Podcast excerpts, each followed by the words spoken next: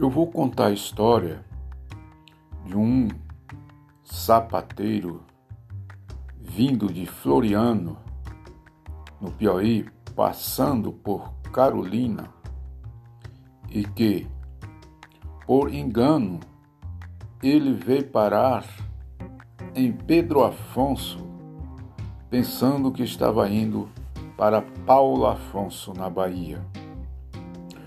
O nome dele é Seu Veloso.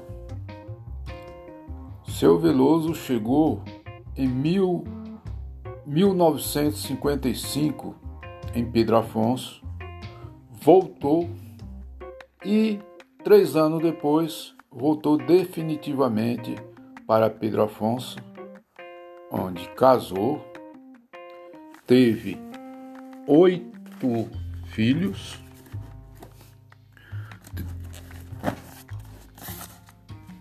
é, 22 netos, sete bisnetos.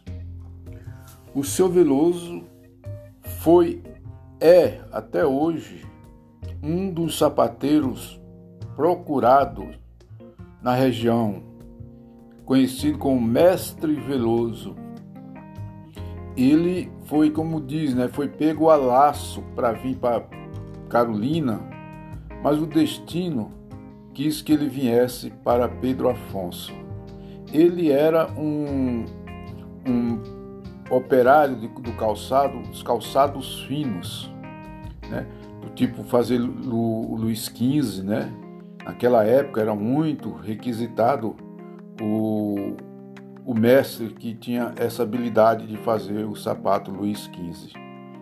E ele, primeiramente, veio para Carolina, mas o destino quis que ele fosse para Pedro Afonso, onde estabilizou. Teve várias pessoas passaram por ele, né, aprendiz dele, e aprenderam a lida do sapato. E ele até hoje, na altura dos seus 90 anos, continua na luta com o sapato.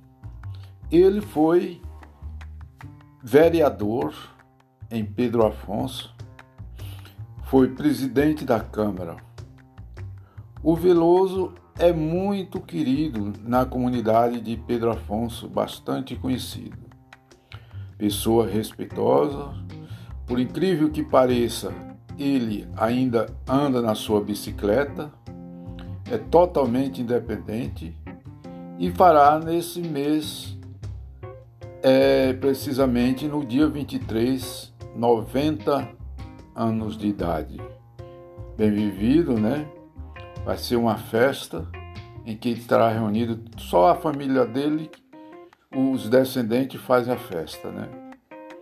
Então, esse é o Veloso, conhecido mais por Mestre Veloso, que mora na cidade de Pedro Afonso Tocantins. Este é mais um caso que acontece no interior do nosso país.